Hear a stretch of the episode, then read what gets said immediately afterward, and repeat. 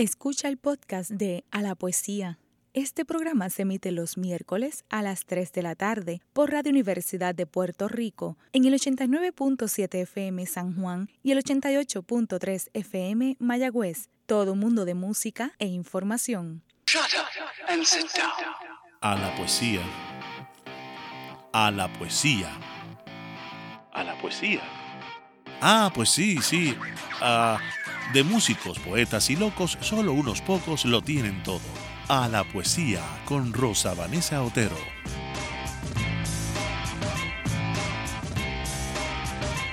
Muy buenas tardes amigos y amigas de A la Poesía. Como siempre aquí con ustedes Rosa Vanessa Otero, muy feliz de estar por primera vez transmitiendo el programa en vivo a todo color donde quiera que ustedes estén y donde estoy yo, porque no nos van a ver, pero nos van a estar escuchando. Y además mi primer festival de radio amigos como productora en esta emisora. Así que yo espero que esa gente que me sigue en Facebook fielmente, que me envían comentarios, fotos y me dan sus likes, por favor estén ahora escuchando el programa y no solamente eso, sino que cuando hagamos el llamado para apoyar a Radio Universidad de Puerto Rico, nadie tenga que decir que la gente que escucha poesía no responde. ¿Oyeron una, alguien que habló bajito? Ese es mi invitado de hoy, que ya se entusiasmó con esa introducción. Vamos a presentarlo porque este va a ser un programa inusual. Tenemos que aprovechar el tiempo porque en algunos momentos tendremos que interrumpir la entrevista eh, para, para abrir, ¿verdad? Este espacio de apoyo a la emisora. Sobre este apoyo a la emisora, yo quiero aprovechar, ¿verdad? Antes de que se me olvide para decir que si ustedes entienden que Puerto Rico merece y necesita un medio de comunicación alternativo que no esté bajo la presión de las pautas comerciales, este es el medio. Este mismo programa, que es de un tema tan especializado, tan extraño para mucha gente, no es posible de llevarse a cabo en ninguna emisora comercial. Eso es una realidad. Así que si a usted le gusta la literatura, Radio Universidad es su emisora, claro que sí. Este como muchos otros programas que tenemos aquí. También destacar el valor que tiene como centro de práctica para las personas que como yo estudian comunicaciones. Aquí vienen a adiestrarse nuestros comunicadores. Así que por muchos motivos es importante el apoyo a esta emisora. Bueno, el escritor que me acompaña hoy es muy particular porque él pertenece a esa sociedad de poetas vivos que la gente da por muertos, simplemente porque publican su primer libro y desaparecen. Él publicó su primer libro en el 2000. Lo publicó por cuenta propia, estaba él con la ilusión de fundar un, nuevo sello editorial y lo hizo en una edición de autor que tiene grabados, que tiene unos tratamientos muy interesantes al formato del libro. Él se llama Eddie Ortiz. Hola. Hola Eddie, bienvenido. Saludos. Gracias por invitarme. Muy bien, claro que sí. Además a Eddie lo tiene que conocer muchísima gente especialmente cercana a la Universidad de Puerto Rico y a las librerías porque trabajó por muchos años como librero en La Tertulia, la librería La Tertulia. Así que su contacto con los libros no es solamente como escritor, sino sobre todo como lector, como persona que ha estado en un lugar privilegiado, por así decirlo, en contacto de lo que se, con lo que se está haciendo. ¿eh? Eh, yo creo que esa es una marca de personalidad importante. Pues como les decía, él, él, es, él pertenece a esa sociedad de autores que aparecen, de repente no sabemos de, ellos.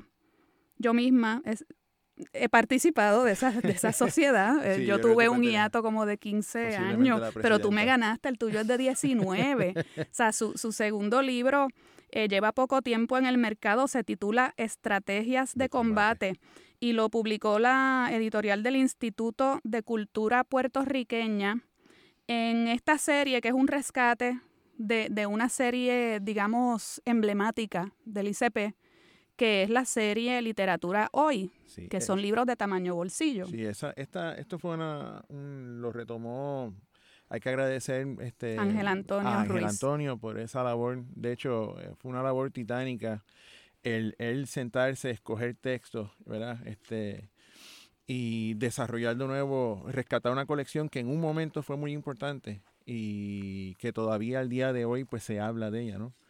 Este, o sea que donde quiera que estés, Ángel Antonio, pues un agradecimiento desde lo más profundo del corazón. Para aclarar, Ángel Antonio está en Nueva York, está estudiando. Eh, no, porque donde quiera que esté suena como que ya trascendió no, no, a otras dimensiones. no, no, no. Más allá de la materia, ¿no? está, está vivito y coleando, en, Nueva York, este, preparándose, está estudiando y, todo eso. Creo que está estudiando una maestría. Eh, bueno, vamos a leer porque esto es imperdible. Esto es del primer libro de Eddie, que no les dije el título. Eh, el primer libro se tituló Pasajes, raya diagonal, dizos, es decir, pasajes pasadizos, ¿verdad? Eh, porque está todo así estructurado en torno al laberinto, esos caminos que no se sabe a dónde llegan y todo eso. Entonces, quiero leerles cómo, cómo se presentaba Eddie por aquellas fechas. Em, primero que nada, nació en Santurce, es un cangrejero, nacido en el 1969, compartimos año de nacimiento, no se diga nada más. Del Skinhead Moonstomp. Muy bien. Entonces, escuchen cómo él se describía.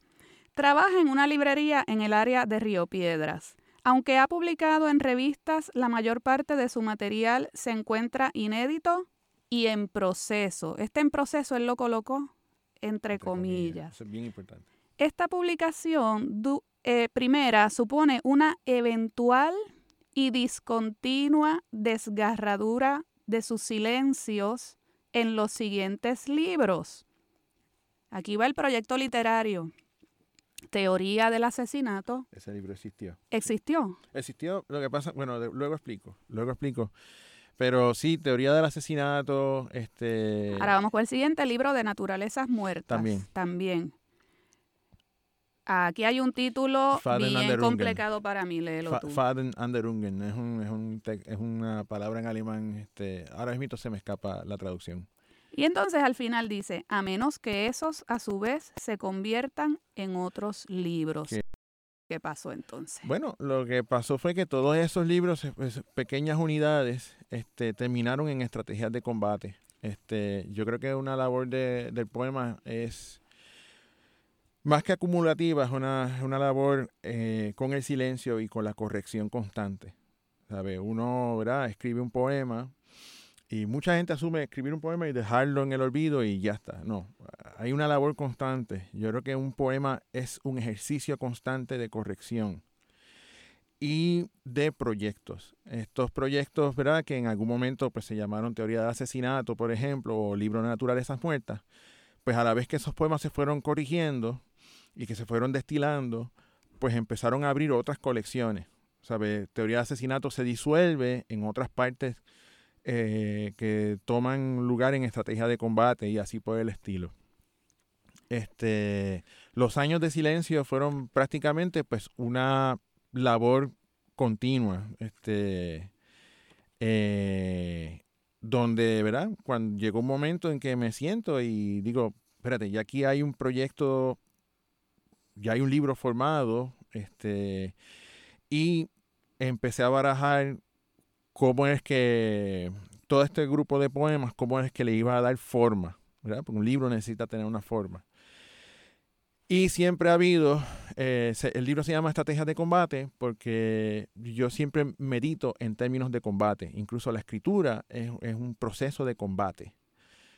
Eh, y de ahí es que surge pues, la semilla de que estos, todos estos pequeños proyectos se van uniendo en estrategias de combate, que está dividido a su vez en las tres instancias de combate, que es plataforma, eh, ay Dios mío, espérate. investiduras. no. Tienes eh, investiduras. Sí, investiduras es una pequeña parte, pero es, eh, me disculpan, pero con la emoción del programa. No te preocupes que te ayudamos. plataformas, desplazamientos y envíos. Esas son las tres instancias de combate. Muy bien, entonces vamos a, vamos a hacer el recorrido en, en retroceso para que lleguemos de nuevo a las estrategias actuales de combate. Porque está muy interesante eso que me estás diciendo, pero al final has terminado con dos volúmenes finitos, finitos, finitos de, de poemas. Eso me hace pensar que en ese proceso tuyo has dejado fuera muchas, Muchas cosas. cosas. Hay muchas cosas Muchas cosas. un libro, volvemos a lo mismo, o sea, un libro de poemas es un destilado, es el destilado final. Piensa en el proceso del alambique, ¿no? O sea, de de fermentación, curación, etcétera, ¿no? Este, pues está el destilado. Lo que sale como libro, o lo que salió en el caso específico, ¿verdad? De, de- de de mi escritura, lo que sale es lo que logra sobrevivir a la, a la labor de corrección constante y también a un proyecto, ¿verdad? De forma del libro, de que el libro tiene una línea de principio a fin Eso implica una ética de trabajo. de trabajo Sí, eh, que hoy día resulta particular, porque entonces tú no estás en las de andar publicando por ahí cualquier cosa, No. ni te interesa estar en el foco de atención todo el tiempo. no me interesa. Yo, a mí, este, mi relación con, mi relación con, con la literatura es por la literatura misma, no por forjar nombre, no por- si viene bienvenido, yo no digo que no, este, eh, eh, pero mm, no es la no, es es tu la- no- finalidad, claro. no es la finalidad, no es la bien. finalidad, es simple y sencillamente, bueno, pues, trabajar Bueno. la escritura como un ejercicio. ¿sabes? Bueno, y ya que estás aquí y, y decides salir del silencio en el que vives Bueno. regularmente, me gustaría saber un poco, pensando, ¿verdad?, en el público amplio que nosotros tenemos, sobre los silencios de donde vienes antes de salir con el primer libro. ¿De qué silencios venías tú? ¿Quién eres, quién eras tú antes de Pasajes Dizos? Wow, bueno, yo, yo siempre tengo Puedes una... decir cualquier cosa. Sí, no, no, no, Una no te preocupes. no, yo siempre tenido una, vengo, vengo de barrio, este, vengo de una, de, de una familia de barrio, este, eh, Rural, urbano. urbano, este, eh, tuve un acercamiento desde pequeño con, con la literatura, o sea, siempre me gustaba leer, siempre me gustaba formarme, este, considero que uno debe tener, que una de las responsabilidades que debe tener uno como, como ente humano es, es cultivarse en la, en la mejor ma- manera posible. Este, y desde pequeño pues escribía cosas, cosas, pequeños textos, cosas que, que eran totalmente intrascendentes, ¿verdad? Este, es una vez que luego de la escuela superior, que empiezo a tomar esto en serio, que empiezo a estudiar este, autores en específico, ¿verdad? Uno empieza con el típico Neruda, este, eh, Buesa, etcétera, ¿verdad? Empiezas a descubrir eso- esos mundos. De momento pasa a Julia de Burgos, a Ibarburú, este, de momento descubres, eh, yo recuerdo mi descubrimiento de Lezama, Mm. recuerdo mi descubrimiento de Ezra Pound, que hasta el día de hoy es uno de las de las de las de las de las de mis precursores que, que siempre me acompañan. Yo siempre sostengo un diálogo con Ezra Pound. Pound, Eliot, este va- uno se va formando. Sí, o sea, sí, una vas vez yo- creciendo y vas Exacto. formando, como dice mi amigo Jesús Tomé, tu propia genealogía. Exacto. Una El- genealogía con la que tú mantienes este un diálogo, sea de aceptación o rechazo. Ese es, uno, ese es uno de los términos que a mí me, me gustan más para referirme a esto, porque es cierto que hay escrituras que por alguna razón eh, son las que forman parte de nuestro árbol. Y Sí. cada poeta tiene que encontrar su árbol propio. No toda la literatura Exacto. Forma el árbol de uno, el árbol al que uno pertenece. Y esto no tiene que Exacto. ver eh, tanto con lo que llaman influencia o lo que llamaban influencia. eh, es, es otra cosa. Eh, eh, Es, un fenómeno de, de- de un diálogo que se da con menos interferencia que con otros textos. Exacto. Eh, Como tienes, unas conexiones medio eléctricas, digo yo, con, los tienes con ahí ciertos textos y, autores. Y, y con, y con ellos tú, en cierta manera, te acompañan en la escritura, pero a la vez tú tomas un paso, ¿verdad? Claro, Un adelante, Un correctivo, como le diría Harold Bloom. Añades algo, modificas aquello, rechazas lo otro, pero sigue formando parte de tu árbol ese autor, esa, esa autora. Exacto. Y, y esa voz. Bueno, pues vamos entonces a seguir hablando de estrategias de combate. Ya estamos en el meollo de estrategias de combate.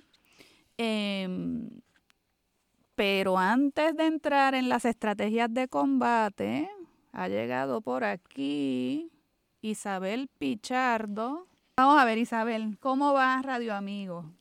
Pues mira, el Festival de Radio Amigos comenzó hoy ah, y ha sido todo un éxito, gracias a Dios. Muy bien. Y hoy estamos estrenando este espacio de Rosa Vanessa de A la Poesía como su primer eh, programa de recaudación de fondos. Este es un programa joven de los nuevos bebés de Radio Universidad que comenzaron con esta temporada en el mes de julio. Muy bien. Y sabemos que ha traído público nuevo que son seguidores del trabajo de Rosa Vanessa, contactos de ella. Ella está muy activa en las redes anunciando su programa. Muchos amantes de la poesía, muchos escritores, muchos lectores están llegando a Radio Universidad y también muchos oyentes de otros espacios musicales e informativos de Radio Universidad están entrando a este programa que es como el desarrollo de muchos programas que a lo largo de estos casi 40 años hemos tenido, donde han habido otros espacios dedicados a la poesía. Yo le llamo los parientes lejanos o, los ancestros. Claro que sí, los ancestros, los ancestros. Eh, porque Radio Universidad es todo un mundo de música e información. Y a través de todas las manifestaciones del arte, tienen expresión acá, en nuestra emisora de radio. Así que hoy estamos en plena campaña de recaudación de fondos. Si usted no conoce los festivales de Radio Amigos, rapidito le voy a explicar.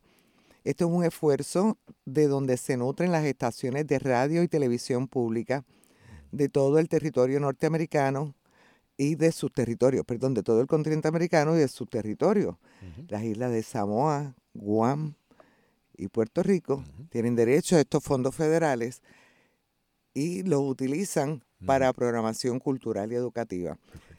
Y parte de las condiciones es que recabemos el apoyo económico de nuestra estación, de nuestro público, por eso es emisora pública. Y eso te hace en los festivales donde usted se convierte en socio y en auspiciador de nuestra programación con un donativo anual. Usted este donativo lo hace una sola vez, si desea renovarlo, vuelve a hacer la, la contribución, no es automática. Y durante dos semanas al año, en mayo y en noviembre, hacemos esta maratón donde traemos música, libros, obras de arte, grupos musicales, intérpretes, cantautores, que comparten su trabajo con nosotros para agradecerle a usted su aportación económica. ¿Cómo usted se hace Radio Amigo? Llamando al 787-756-8970. 787-756-8970 son los números a llamar para usted hacerse Radio Amigo. Hay un grupo de oyentes como usted y estudiantes y voluntarios que están allí esperando su llamada y en dos minutitos le cogen toda la información y reciben su aportación en Visa o Mastercard o le enviamos un recordatorio con un sobre predirigido y usted nos envía a su conveniencia cheque o giro postal. Mire, lo importante es que usted llame y cuente para este espacio, que se demuestre que hay una comunidad de oyentes interesados en los temas que se discuten semanalmente en este espacio.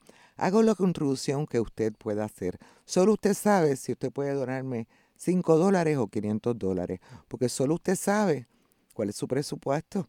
Piense que esto es una suscripción que usted hace a un servicio. Y es el servicio de la mejor programación radial.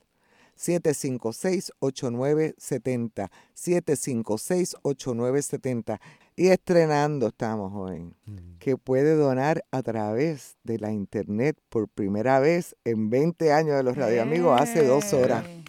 En la página radiouniversidad.pr, radiouniversidad.pr usted puede accesar y dice, done aquí.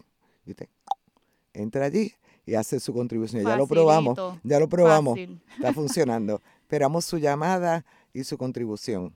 Continúen con el tema. Pues muchas gracias, Isabel. Gracias por el café. Bueno, estábamos con entrando ya en las estrategias de combate, Eddie, y tenemos que empezar a leer poesía pronto, porque si no el programa pierde su esencia. Eh, voy a leer, antes de entrar en las estrategias de combate, un texto del primer libro de Pasajes Dizos. Este es sobre Sade. Vamos a leer este párrafo porque está muy interesante, porque además la escritura de Eddie ha ido transformándose. Y en este primer libro eh, tienes una forma que hoy le llamarían como microrelato. Sí, es más bien prosa poética. Prosa poética, que es el nombre que tú y yo conocimos cuando nos criábamos. Exacto. una vez más, Sade debe pasar una temporada en la cárcel y decide escribir una carta dirigida a su esposa y suegra respectivamente. Piensa en dos posibilidades de escritura, una marcada por la piedad, otra por el odio. La de la piedad tiene como finalidad el escarnio propio que provoca la conmiseración por sus pecados, acompañado del envío de dinero solicitado. La del odio, el temor de que la fiera sea liberada una vez más por las calles nocturnas de París para mayor terror y vergüenza de las destinatarias. Mientras escribe, piensa que si hay algo que lo conmueve hasta la locura, no es la sensación de poder dominar al otro, sino de mostrarle a través de cualesquiera facetas el nivel diverso y sin fondo de la domesticación al que ha llegado, eliminando todo asidero por el que pueda contenerse para responderle con indiferencia. Una vez finalizada la carta, procede a un último detalle que precede a su envío. Su rostro no puede contener una sonrisa cruel cada vez que imagina a las damas recibiendo su carta y tiemblan al reconocer esta vez al destinatario por el borrón de cuatro letras rojas que firma un dedo herido. Eso es de tu primer libro. primer libro. Ahí estabas trabajando con referentes eh, de mitología y de historia literaria. En ese, en ese libro eh, hay, hay, hay, dos formas. Este, está dividido en dos, en dos zonas. Eh, cronografías y topologías, si no me equivoco. Y las cronografías son pequeños relatos. Este, por ejemplo, hay un relato sobre Lesama, hay un relato sobre un sueño del padre con su hijo, hay un relato eh, es de, ¿verdad? El de Sade que acabas de leer. Y en la segunda parte, pues son exploraciones formales con, el texto eh, sobre el agua, sobre el aire. Si mencionaste al padre, y es un tema del que yo quiero que hablemos, porque está en los dos en Los dos libros sí. de maneras distintas, desde puntos de vista eh, que son diferentes entre sí. Yo quiero leer este que está en pasajes Dizos. Eh, este es sobre el laberinto. El hijo está a la entrada del laberinto. Busca al padre para matarle, pero desconoce quién puede ser. Adentrarse en un laberinto es reconocer, como una certeza húmeda y lejana, los manierismos que conducen al extravío. Al fin cree hallarle y le mata. Lo que el hijo no sabe es que en él se encuentra el padre, que un laberinto es el pretexto del que se sirve el hilo que lleva al crimen y a la salida, donde un olvido teje otro comienzo, un padre suple con lo que no tiene al hijo. Exacto. Eso es... Ahí hay, dos, hay una experiencia, ¿verdad? Previa, a, una experiencia paterna previa. Ahí estoy hablando desde el lugar del hijo, este, sobre el padre, ¿no? Y en estrategia de combate, pues ya hay una parte que es desde el lugar del padre. Este, y tú eres padre, fuiste hijo y ahora, y ahora eres padre. Básicamente, sí. Y en la literatura, pues ese, ese es un tema recurrente. Es un tema recurrente y bien presente. La necesidad de matar la figura paterna para ser, es mm. muy psicoanalítico eso. Bueno, no, exacto, Mm, yo creo que es más metafórico la cosa, por supuesto, aunque siempre ha habido, ¿verdad? Este parricidio o, eh, o, infanticidio, ¿verdad? Pero más bien cuando se habla de la matar al padre, entre comillas, más bien es, eh, es, es como un lugar después, es pasar por el registro del padre para entonces uno devenir sujeto y uno ser propio, ¿verdad? Este, y tener su propio devenir. Este, eh, y entonces eso es más o menos lo que se trabaja desde pasajes DISOS y en, en envíos que viene siendo la, última parte de estrategias de combate. Bien, vamos a hablar entonces de las estrategias y de ese combate. Vale. ¿De qué combate o combates estamos hablando? Yo me leí el libro, claro. me puedo imaginar la respuesta, pero yo quiero tu respuesta, ¿verdad? que es insustituible. Eh, ¿Qué combate es este y quién o quiénes lo libran, Eddie? Bueno, eh, como te había dicho, el libro está en tres zonas, que son las tres, tres instancias sobre las que uno puede hablar sobre el combate, ¿verdad? Este, en la primera zona este, de este libro es más bien el combate con la forma. Estos son los poemas más formales del libro. ¿verdad? O una discusión sobre de hecho, es un diálogo con, mis ancestros, si se puede decir así. es un diálogo constante con Pound, es un diálogo con, William Carlos Williams, ¿sabes?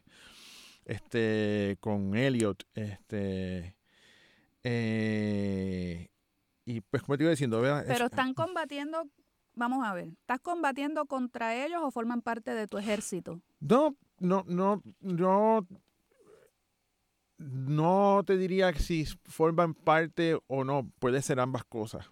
Lo, más que lo que quiero decir es eh, cómo yo enfrento el texto.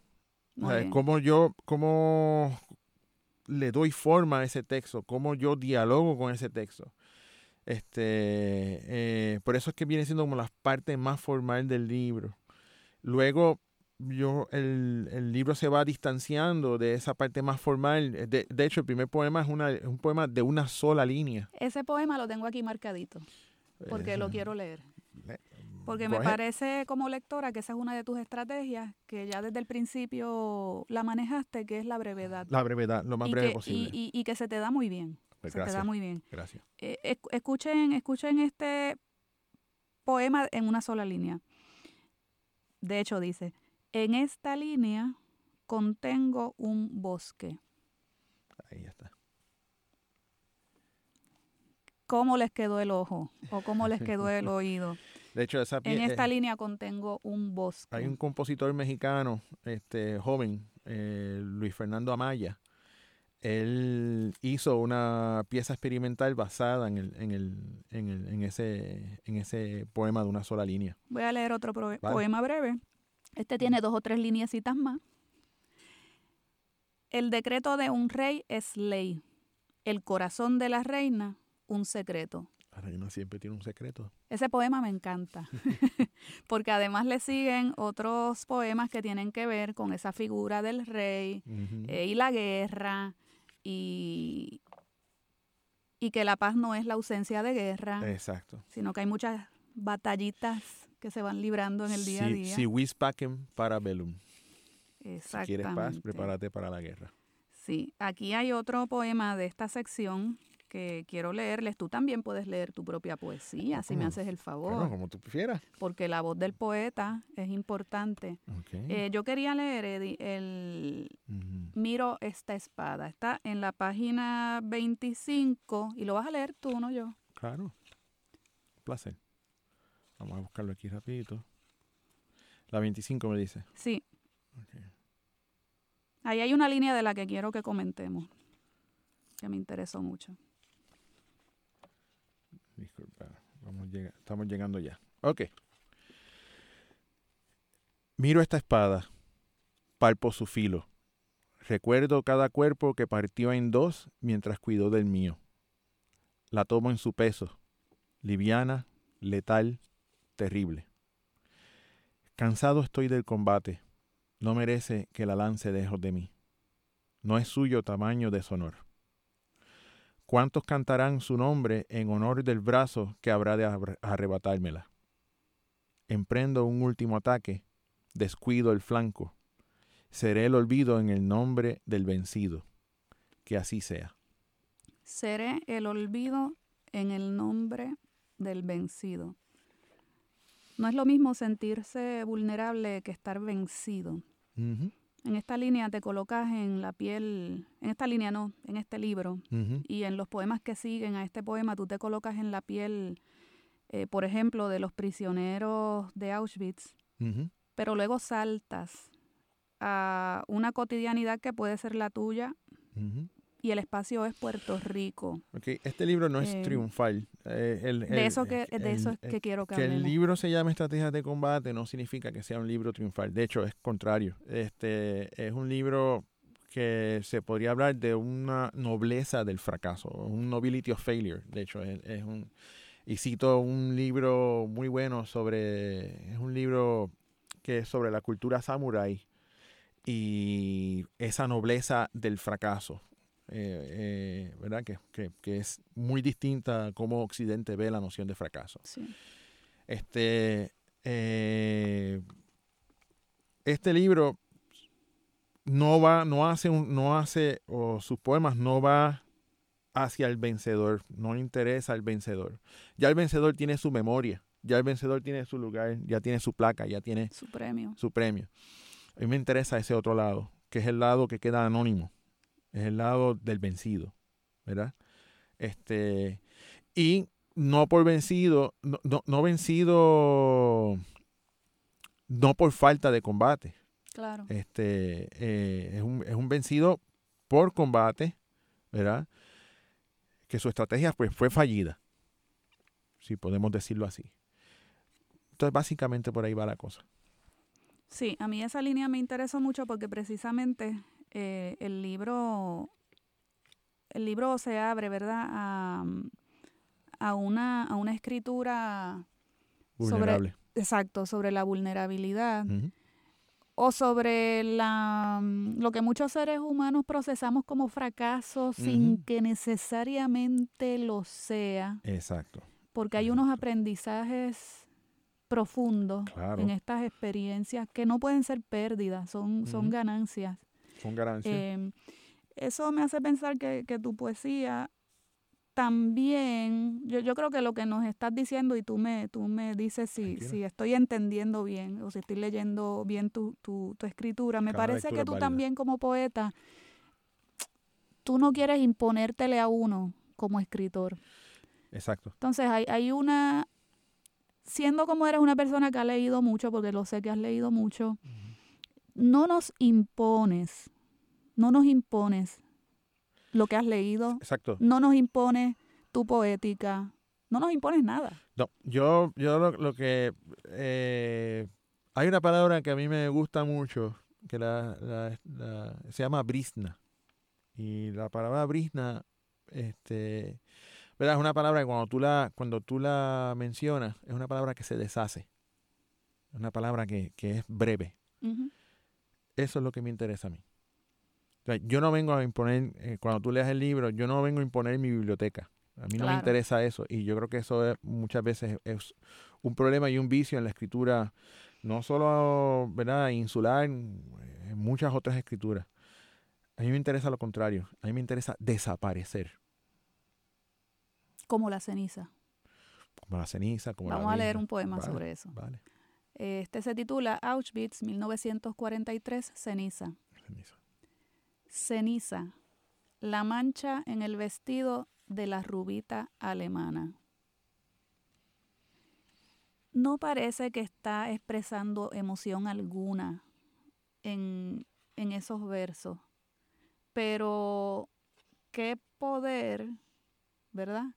En tan pocas líneas, porque en esa ceniza ya sabemos la tragedia, ¿verdad? De hecho, esa parte de la que, se llama, esa es de, la segunda parte de desplazamiento, que es penumbra, que es lo que me interesa trabajar ahí, la, noción y de esa paradoja tremenda, ¿no? Eh, de la belleza, la crueldad.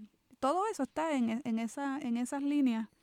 Eh, bueno, hay que... ¿Puedo leer uno? Claro. Está este de Buchenwald. Tal parece que me está pidiendo permiso. bueno, tú, eres, ¿verdad? El programa es tuyo. eh, eh, Buchenwald, febrero de 1944, tren. Un largo quejido al humo recorre sus campos. Ya. Léelo de nuevo porque ese sí, que fue tan breve que me lo perdí. Vamos, y la gente de seguro lo quiere oír de nuevo también. Buchenwald, febrero 1944. tren. Un largo quejido al humo recorre sus campos. Muy bien. Ahora nos vamos a salir de esa guerra y vamos, vamos a volver al tema del padre, porque entonces hay una serie de fragmentos acá en prosa poética o microrelato, como le quieran llamar ahora. Eh, y voy a leer el, el número 3 para que hablemos un poquito más sobre este tema, sobre este tema del, del padre. Mi padre conducía camiones. Las temporadas que vivíamos con él y en verano me levantaba a las cuatro de la mañana para que lo acompañara en el camión. Si no vas a la escuela, trabajas, me decía. Pasábamos el día entregando mercancía, Siempre que creía que el camión iba a rozar los cables del tendido eléctrico, me decía, sube los pies, no toques el metal. Entonces pasaba el camión, ambos en silencio. La cotidianidad puede ser peligrosa, ¿verdad que sí? los dos fragmentos anteriores son relacionados, son como tres, tres instancias de la memoria que están, están conectadas. Es autobiográfica esa sección. Hay mucho de la memoria, este, de la memoria de vida, sí, de la memoria de infancia, este, y, obviamente es un diálogo con mi padre, pero también es un diálogo con mi hijo, este, eh, y esa es la parte, como te había explicado, de pasar del el combate más formal, ¿verdad? Que es la, la, formalidad en el texto, presentar el texto, ¿verdad? Lo, lo, lo, lo, más, desde un poema de una sola línea, este, a pasar a estos textos donde el lenguaje cambia y empieza a tener, pues, e, e, es, más débil, si se podría decir así. Esa es, débil, ¿a qué te refieres? Es otro tipo de lenguaje, no es... ¿Pero por qué, te, por qué lo te refieres a él como débil? Bueno, no, no débil, eh, no lo pienses en débil en términos, este, en, en términos negativos. Es, débil en, en lábil, en, en, en, en un pensar más maleable, quizás este, no menos estructurado, ya es más afectivo.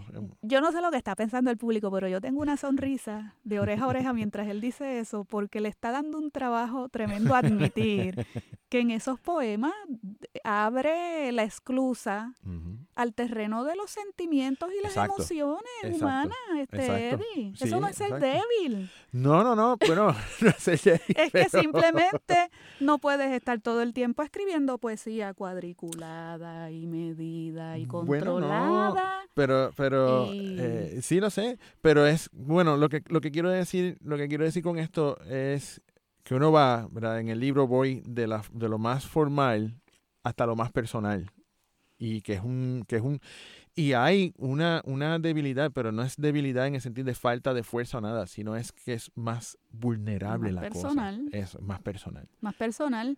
Y en un libro como este, ahora te hablo como lectora, eh, en un libro como este, cuando uno se encuentra un giro así, ayuda muchísimo eh, porque precisamente uno sale del libro con una idea distinta de la que se creó cuando lo abrió y, pasó por aquella primera línea tan exacta, tan, tan, tan pulidita, y de repente el poeta...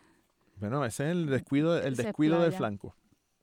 Exactamente. Esa es la parte donde se descuida el flanco. Por eso hay combate, pero esa es la parte donde se descuida el flanco. Pues yo te agradezco ese descuido.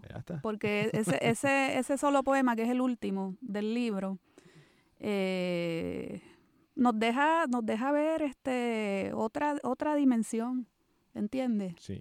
Eh, nos deja verte a ti em, parcialmente, porque no lo vamos a conocer jamás, pero, pero precisamente ese es el, el poema que a mí me gustaría este leer.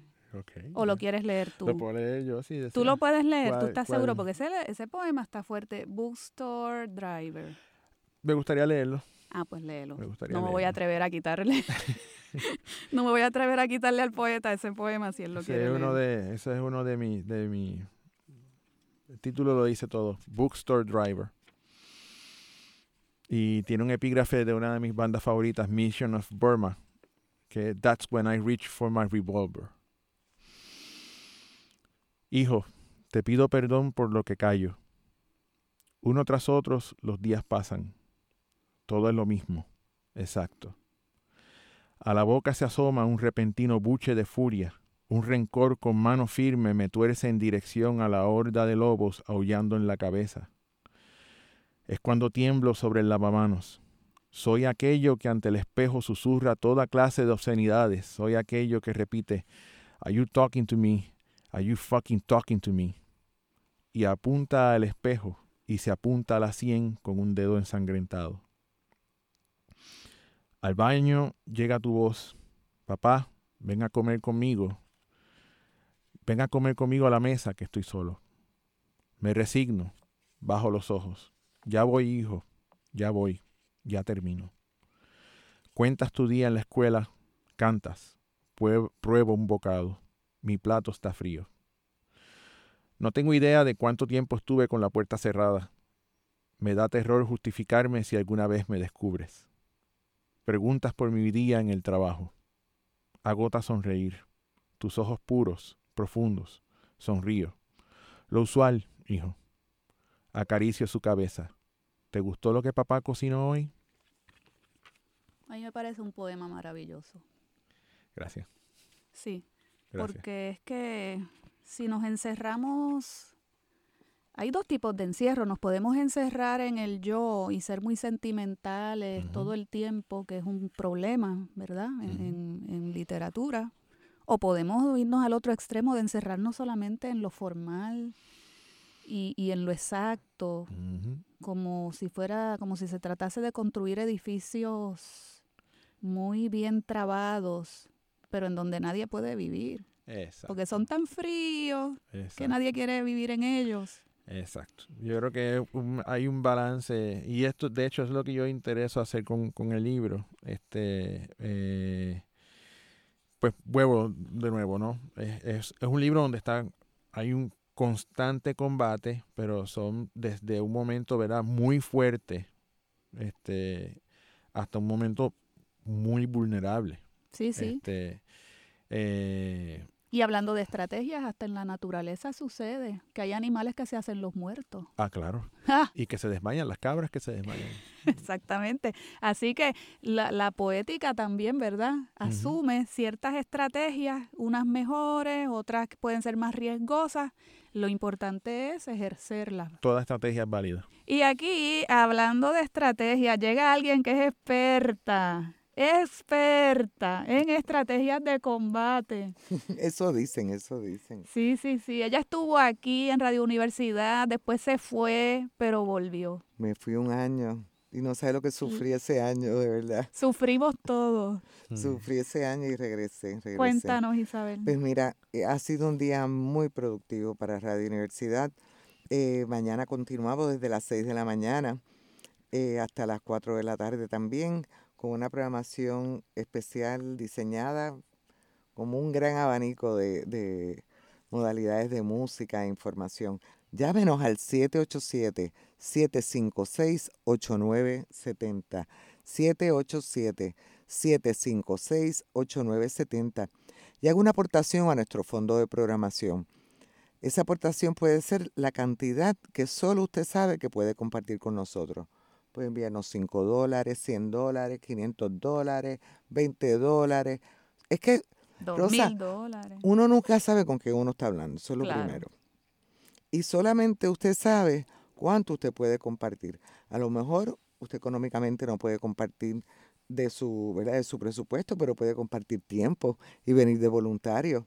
Usted es madrugador y quiere estar aquí a las cinco y media de la mañana con nosotros para contestar las llamadas en, en Alborada. Ah, sí, no, sabía que eso se podía oh, hacer. sí.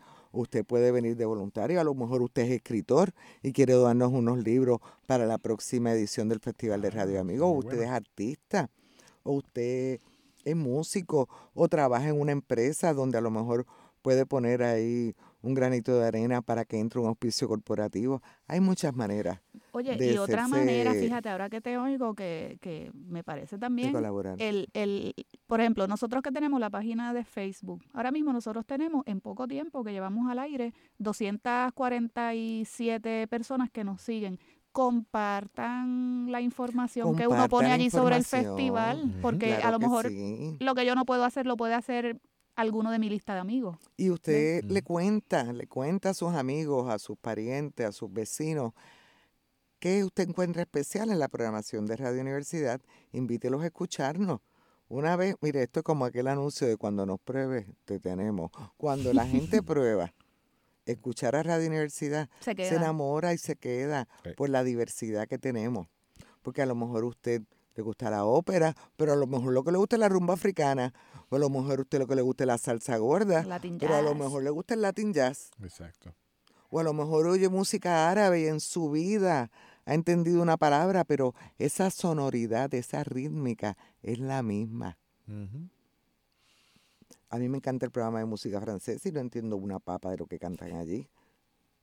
O sea, una vez usted conoce nuestra programación, y eso es una manera de usted colaborar con nosotros también, ayudándonos a difundir lo que hacemos. Pero hoy estamos buscando gente que pueda hacer una contribución económica y el que pueda hacerlo, llame al 756-8970, 756-8970, porque este es el momento de recaudar chavitos para ese fondo.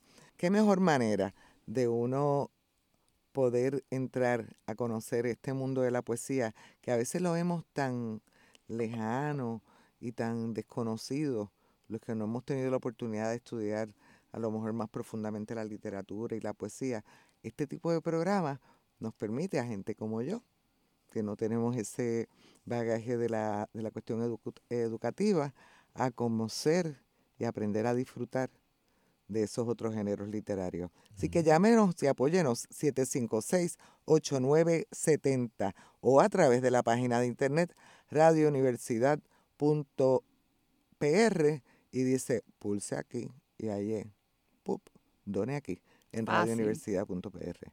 Gracias, muchas pues gracias, por estar con nosotros hoy. Bueno, ya la oyeron, por favor, que nadie tenga que decir que a la poesía quedó rezagado. Jamás la en la vida. Por favor. Mire que este es el debut, el debut de un festival de radio amigo. Miren no que yo no puedo desheredar a nadie porque pues no, puedo. No, porque Rosa es de nosotros, Rosa. Sí, sí. Es, ella es un ejemplo de lo que es Radio Universidad. Ay, gracias, qué bonito. Agradecida. ¿Y usted? Esta es su casa. Muchas gracias, muchas gracias. Yo sí era agradecido aquí. Bueno, pues yo voy a aprovechar que Eddie eh, tiene una faceta muy importante en su vida porque estuvo trabajando muchos años como librero para que en estos últimos minutos hablemos un poquito, Eddie, sobre un par de libros de los que yo traje para regalar. Eh, Fernando Cross. Fernando Cross para mí es una de las voces más importantes en la isla y lamentablemente eh, de las más desconocidas. Este, Fernando, yo tuve el inmenso placer de no solo conocerlo, sino tenerlo también como uno de mis maestros eh, en la escritura.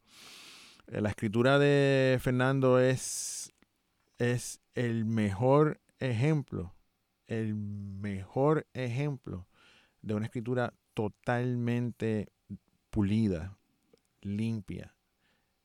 ahí, ahí, nos sobra, ahí nos faltan palabras, ahí hay imágenes poderosas, pero escritas de una manera tan y tan sutil que es increíble. Vamos a leer uno cortito, porque ya el tiempo apremia.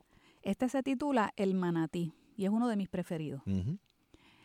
Siempre suave, torpemente amable y gentil, se ha perdido en los bajos fondos de agua clara para pastar a gusto la inefable y solitaria vaca sagrada. Eso es de fragmentos del, habla. Ese es su libro póstumo, lamentablemente. Sí.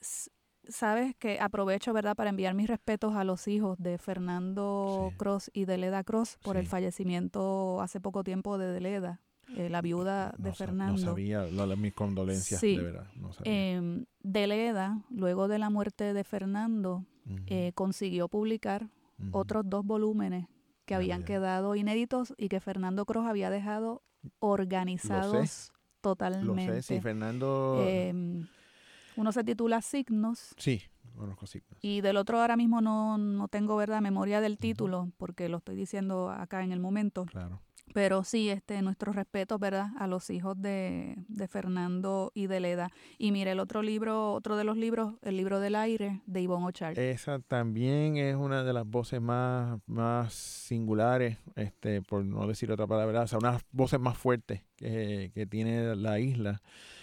Y que también, lamentablemente, este, en mi apreciación, no, no ha sido leída este, desde Rantanplan, que es un, que es su primer libro, este, libro de Nueva York, este, se llama Poemas de Nueva York. Este, eh, la poesía de, de, de, de Yvonne Ochar se caracteriza por una es una violencia explosiva, pero, pero, pero de una belleza. Eh, eh, pues fíjate, en el libro, en el este libro, que más estamos. Ese, este libro decir, más en tranquilo, el el libro del aire es estamos regalando, que sí. es el libro del aire, que forma parte de un ciclo que ella hizo, Ujú. que me parece que es con todos los elementos, el libro del Sí, agua, sí, el libro del aire, etcétera. En el libro del aire la escritura es muy serena, muy diáfana. Este es su acercamiento al zen. Sí, entonces te voy a leer, aire tan claro, aire tan claro que todo sentimiento por ti va. Ahí no hace falta más nada. Y aquí hay otro, el pájaro en su aire. El pájaro en su aire canta a otro pájaro en el cielo, donde está un pájaro y la rama donde se posa la montaña reflejada en el agua como otro cielo de agua. Ahí está. Lo que acabas de decir está en Ahí está. esos dos poemas.